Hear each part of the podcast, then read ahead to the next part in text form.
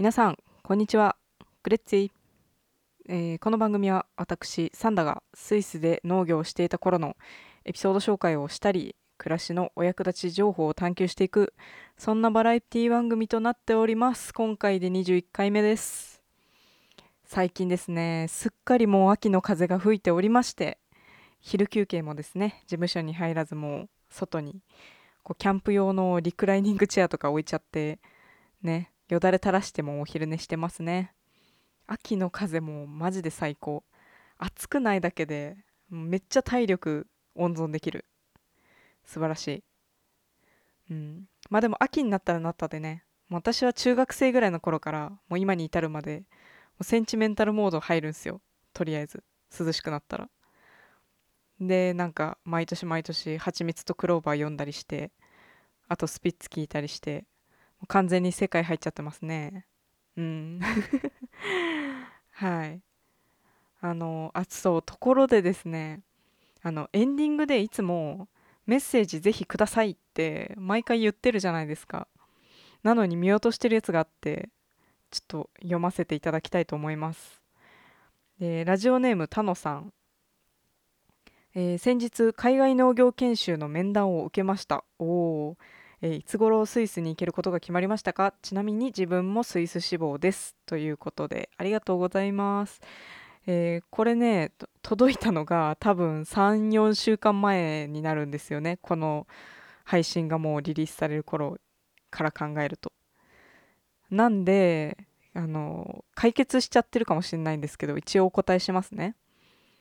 あのそうですね。面談されたっていうことなんですけどこれはぶっちゃけもう一度 JEC にあの電話をするなりメールをするなり突撃して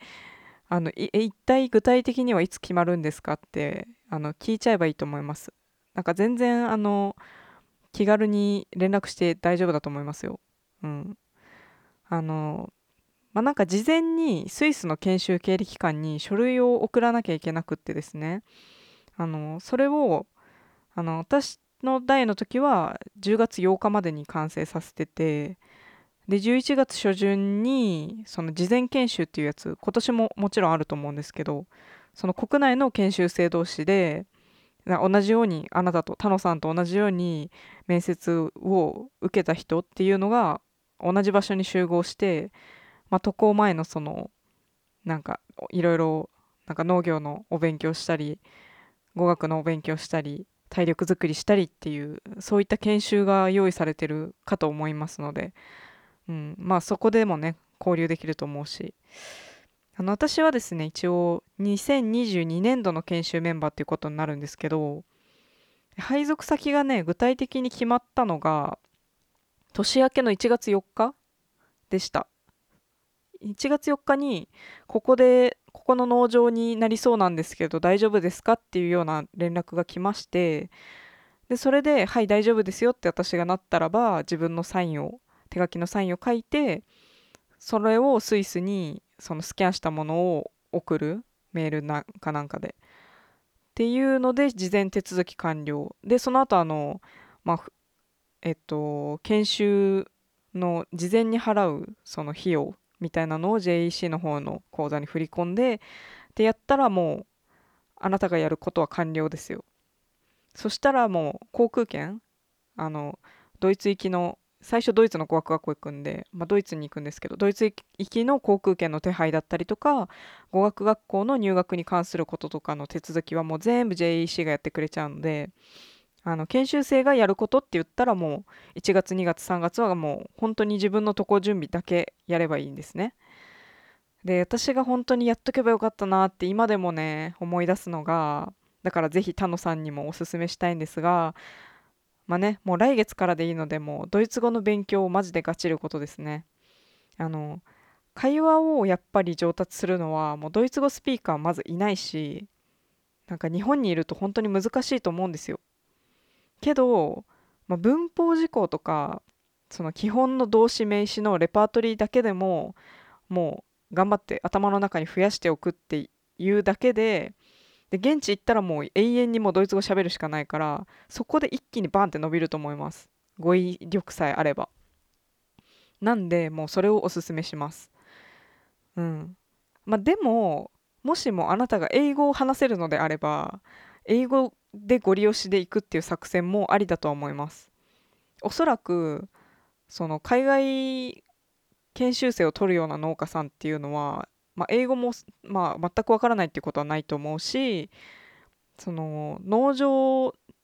とかその関係者の中に英語話せる人って絶対いる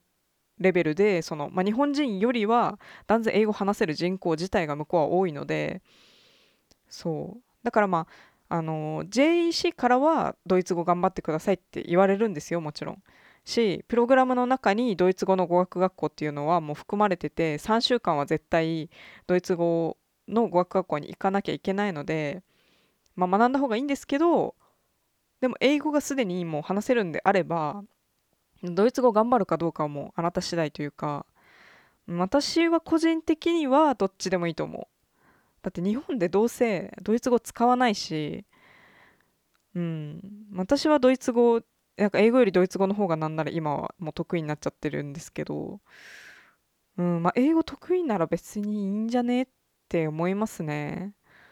うん。今後ドイツ行きたいとかドイツ語圏行きたいってなったとしても同じように英語話せる人いっぱいいるので。はい。まあねちょっと聞かれてもないことまでもベラベラとあのアドバイス勝手にしましたけれども是非ご参考になさってください。メッセージありがとうございました。はいということで、えー、今日のテーマいきたいと思います、えー、スイスで売ってるトマトっていうことですね。あの久しぶりに本当に野菜の品種に関するお話を今回するんですがあのなんかねスイスで作ってたトマトが私的には結構思い出が深い思い出深い野菜の一つだったので是非ご紹介したいなと思ってはいこのテーマを選びましたあのトマトって夏野菜なのに今更の紹介になってしまって本当にすいませんっていう感じなんですけどあの実はこの台本をあの書き始めたのっていうのはあの7月ぐらいだったんですね。なんですけどあの他の話ばっか先にしたくなっちゃって書きかけのまま置かれてたやつですねこのテーマは。うん、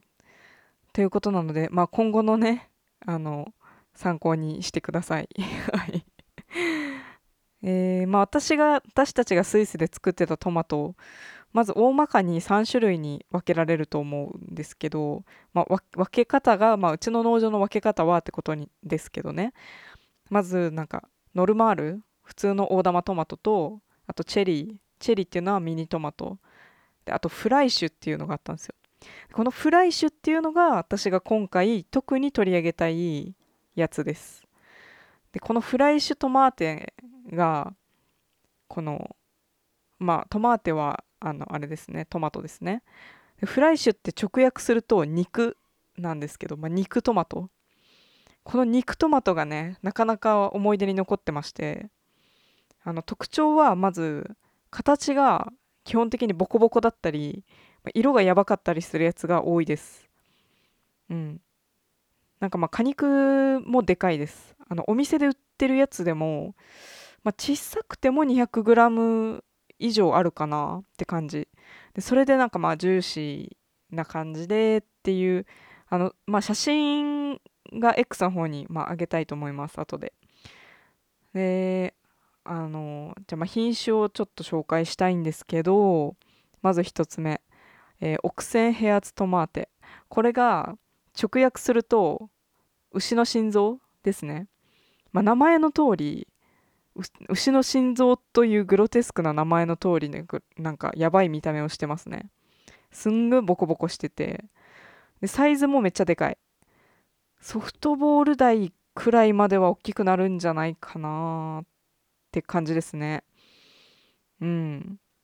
でもうでかくなりすぎたやつは全然 600700g ぐらい1玉でいくんじゃないかな。これかなり美味しいっすね。あのまあみずみずしいっていうよりはこうフライシュこう肉っていう通りこうなんだろうな果肉がしっかりあってかつ味わいがある。味が濃いって感じですかね。うん。美味しかったな。これはね結構ヨーロッパでは定番の品種なんじゃないかなと思ってて。あのまあ、割とイタリアとかフランス行った時にもスーパーでも見たしあのマルクトでもよく見るので、うん、結構メジャーな野菜なんじゃないかなって思います。はい。でもう一つもう一つ紹介したい品種があってベルネローゼこれマジで大好きだった。マジで美味しいです。これ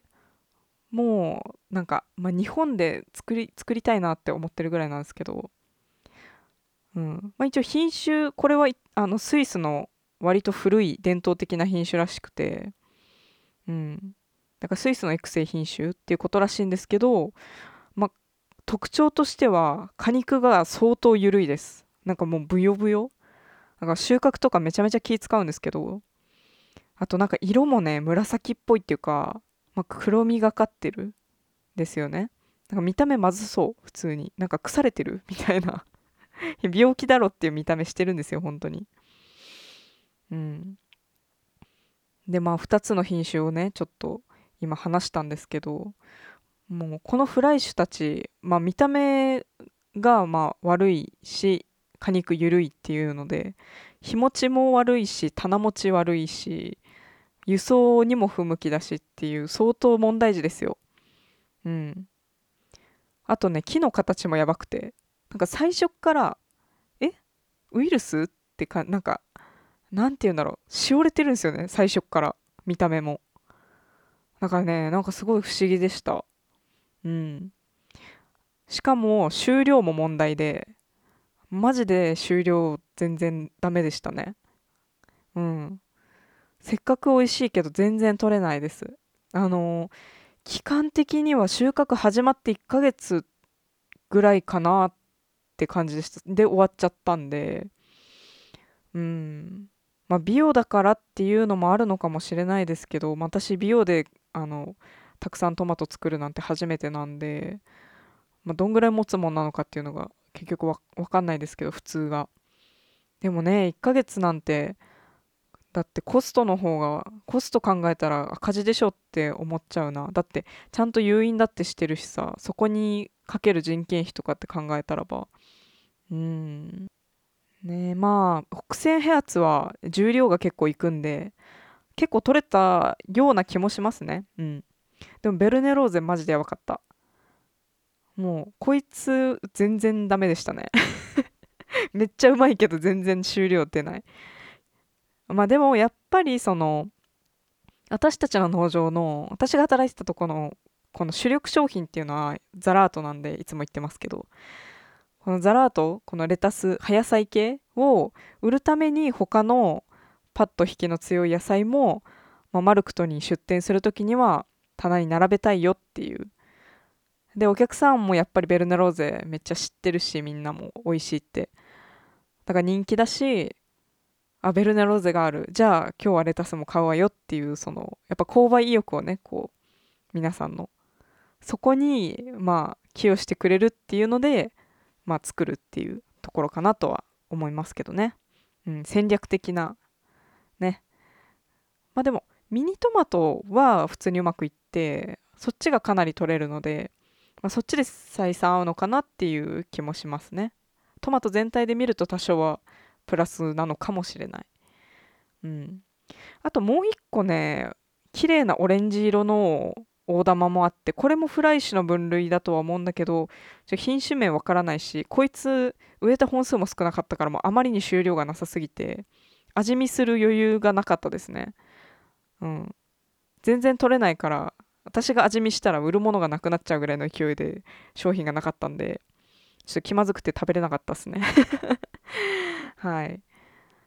あとはフライ種以外の品種のお話すると、まあ、普通の大玉？最初も言ったんですけどノルマールって呼ばれてるやつとあと中玉もあってこれカンパリって言うんですけど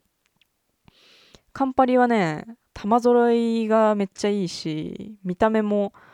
揃うし収量もめっちゃ取れるしまで味は普通。バランス型って感じかな。あのー、まあ、いっぱいになるんで私がよく農場でつまみ食いしてたのはこいつですね。うん。本当はフライ種が好きだけどあの貴重なんでし、まあ、農場でつまみ食いするにはちょっとでかすぎるフライ種は。なんで、まあ、やらなくてだから収穫終わって冷蔵室に貯蔵するぞって時にあまあ今日は比較的あのいっぱいあの収穫フライ種が収穫できたから、まあ、1個ぐらいもなんか持って帰って味見しちゃおうみたいな感じでたまにねあのいただいてましたね。あのカンパリは実は日本でも種売ってますね。あの作ってる農家さん見たことあるのでうん。まあ割とまあメジャーなやつなのかなと思いますね。日本に向いてますね。輸送簡単だし見た目も綺麗だしっていう。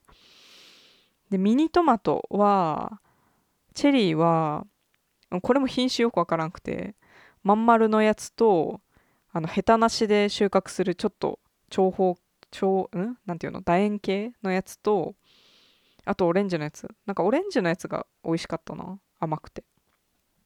この3品種ですかねチェリーは。うん。でねあのさっき全然1ヶ月ぐらいで木がへたっちゃったって話したんですけど一応液肥は上げてるんですよね。他の野菜は全然あの堆肥だけで育ててたりするんですけど火砕類に関しては、まあ、ピーマンとかえっ、ー、とピーマンナストマトに関しては液肥上げるのかな。あのビオで認定されてるやつでなんかビオルガ社ってとこが出してるなんかビオルガエンカークルーシックドゥンガーってやつ。塩化っていうのは NK ですね。まあ、パッケージ見ても、なんかよくわかんなくて、な、何なのか、これが。まあ、N、NK なんだろうけど、うん。まあ、主にビナッセ由来の美容液肥ですってパッケージに書いてあって、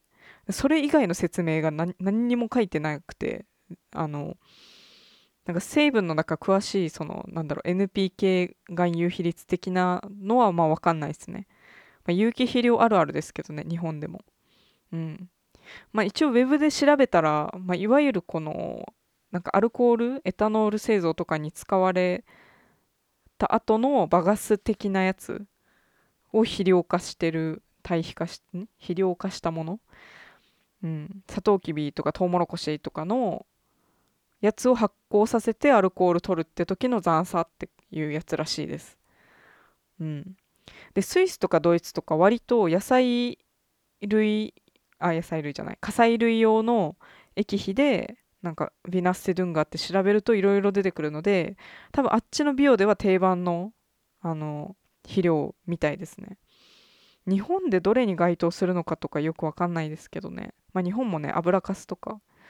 あるし。うん。あと米ぬかとか。まあそういうポジションのまあでもこれは液肥なんですけどね。まあちょ、よくわかんないですね。詳しいことは はい。それでね、あの、シェフィンにも当時聞いてはみたんですけど、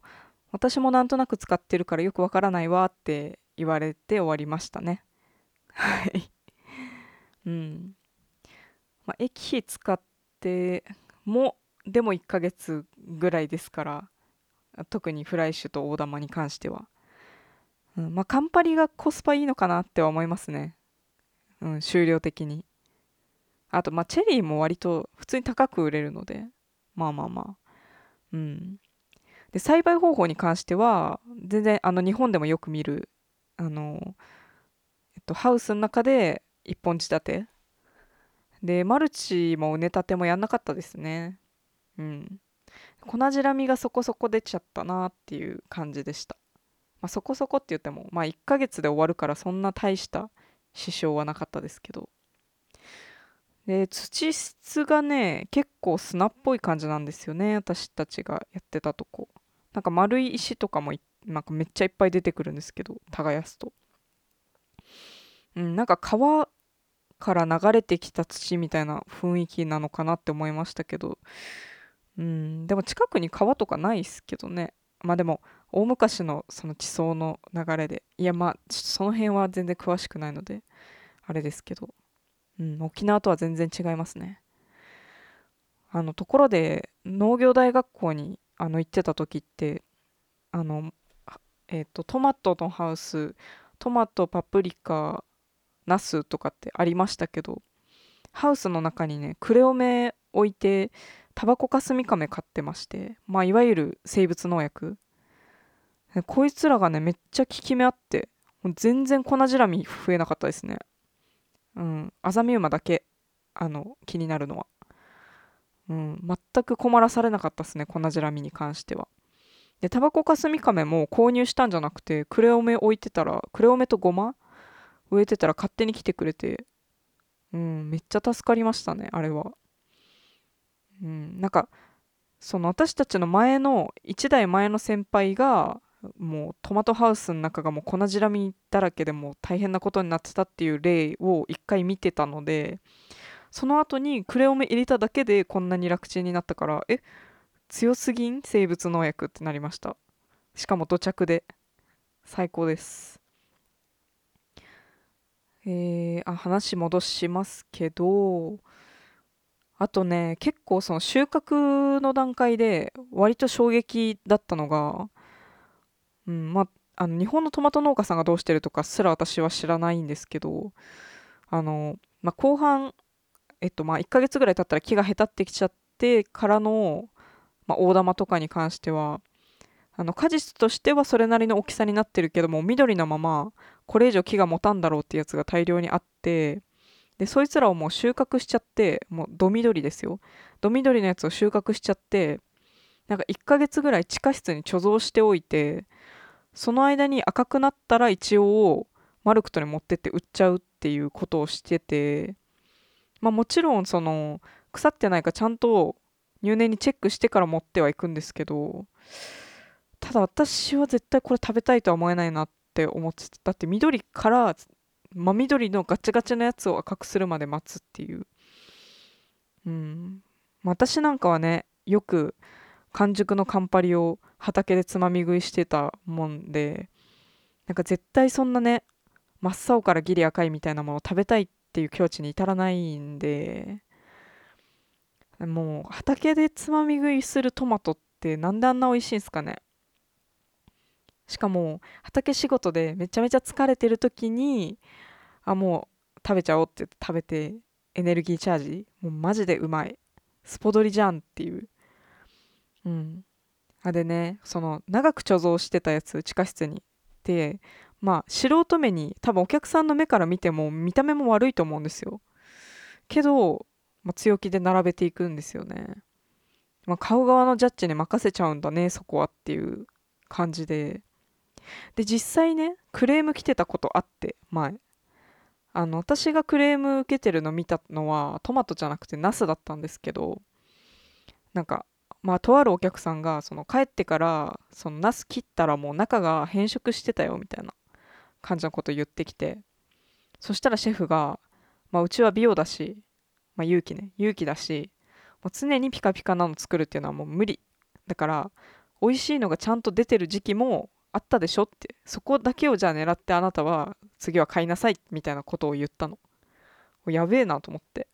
めっちゃ強くないっすか？そんくらいバシッと言っちゃうんだと思って。だからもう美味しいのを食べたいならちゃんとシーズンとか見た目とか見極めて買えっつっていうことですね。うん。いやいいっすよね。まあ なんだろう。うん。それはそれでなんかそれで通るならありやなって思いました。はい。えー、トマトの話題はこのぐらいですかね。はい。じゃあ、最後ちょっと近況トークして終わろうかなと思うんですけど、うん。先々週かな？あの、私の働いてる畑のとこでこう何も植えてなくてジャングルになっちゃってたとこがあったんでハンマーモア入れたんですけどあのまあねハンマーモアってめっちゃねもう押すだけだから楽ですよね。仮払い機で枯れって言われたらしんどいけどうわこれは楽だわっていう感じで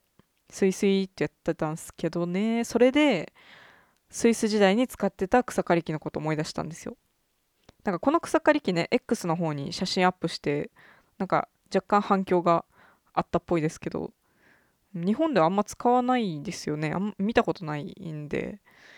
うん。なんかねしかも私がいたスイスの農場なんか仮払い機をがなかった？いや持ってはいたかもしんないですけどとにかく一回も見たこともなくて。シェフが使ってるとか見たことないからもしかしたら持ってない。いや持ってない農家いる？刈原駅って思いますけど。でもまあ日本とは本当に全く違う断りで回ってる世界ですから。だってね電子レンジもないんだよ。あのエピソード6であの下宿先に電子レンジがなくて自分で買っちゃったっていう話をしてるので。今日はもう電子レンジについてはもう掘り下げないですけどミクロベーレ。うん。まあでもちょっと言わせてほしい。ミクロベーレ、まあ、ないならないでやれないことはないっすよ。けどだってルームシェアだしだからキッチン共有だし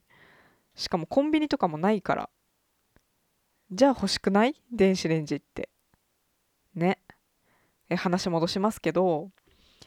そのスイスので使ってたその草刈り機ってあのなんかハンマーモアとか家庭用のそのななんだ芝刈り機みたいにあの粉々に葉っぱを砕く系じゃなくてなんか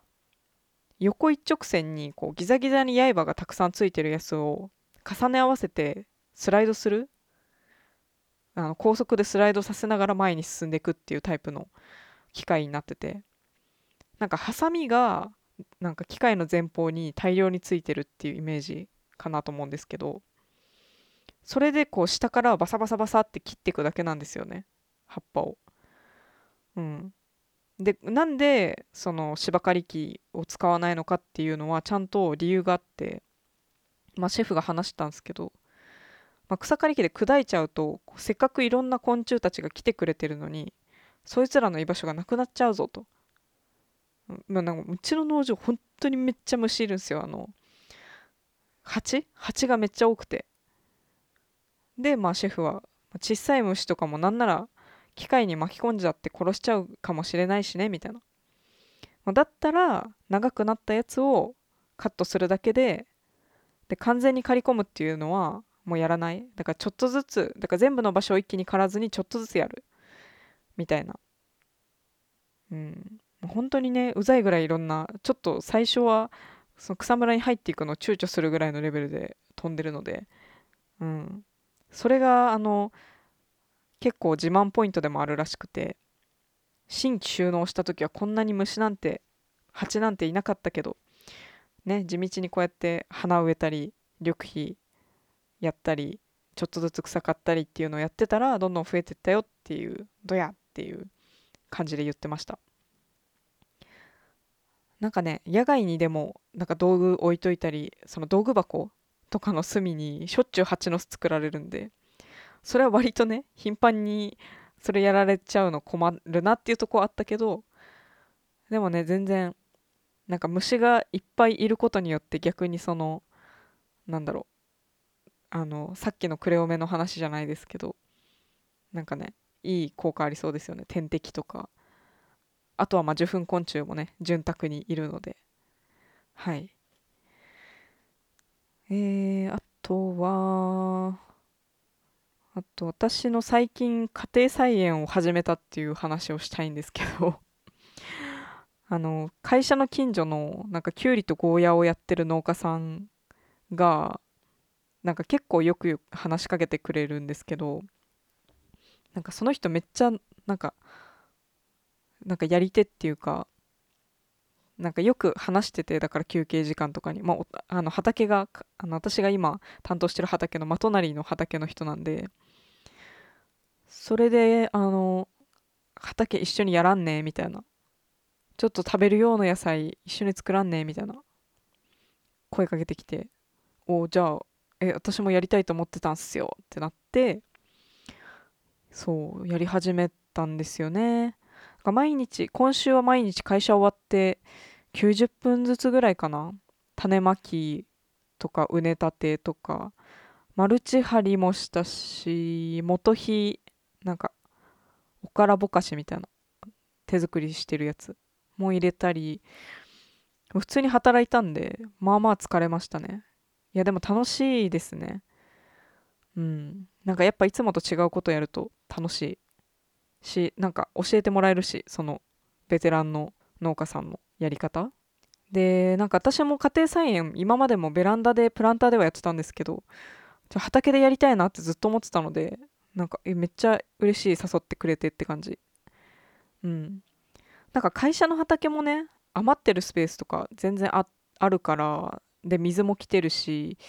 なんならパイプなんかもついちゃってるしみたいな。え全然ここ使いたいんですけどみたいな。もう1年丸1年半とか全く放置されてる場所とかあって。ほっとくぐらいだったら私がなんか植えたいんですけどみたいな。社長にね言なんか入社当初はあのまあ空いてるとこそのうち使わせてくれんじゃねって安易に考えてましたけどまあそうそうねうまくいかなかったっすね。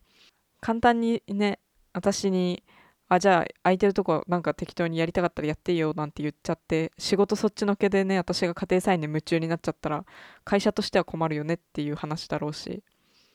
うん。まあ結局でも会社に内緒で始めちゃったよーんっていう感じなんですけどまあでもほどほどにね会社に迷惑をかけない程度にね協力して農家さんとやっていこうかなと思ってるんですけどね。いやなんかそんな家庭菜園に張り切ってないでどうせあんた独立したいんだったら自分の独立の準備しとけよっていう話でもあるんですけどただね今ちょっといろいろ問題があってじゃ家庭の事情でねあの20回でもちょっとうちの親がこういう病気でみたいな話したと思うんですけどだから親と仲悪いわけじゃなくて今ちょっとなかなか実家の畑に介入できない状態になっててなんでまあ実家帰ってもいいんですけどでも今すぐ帰ったらもうあの映画のあのトムトム・アット・ザ・ファーム状態になっちゃいそうで怖いんですよね。あのお兄ちゃんみたいな。知ってますか？グザビエ・ドランですね。ほら田舎ってね閉鎖的だしそれでね私が農場を頑張ってさ切り盛りしたところででもだんだん病んできてさで私に興味持ってくれた人が現れたとしてでもちょっと暴力で服従させて最終的にはでもやっぱり見限られるみたいな悲しいことになったら嫌じゃないですか。だから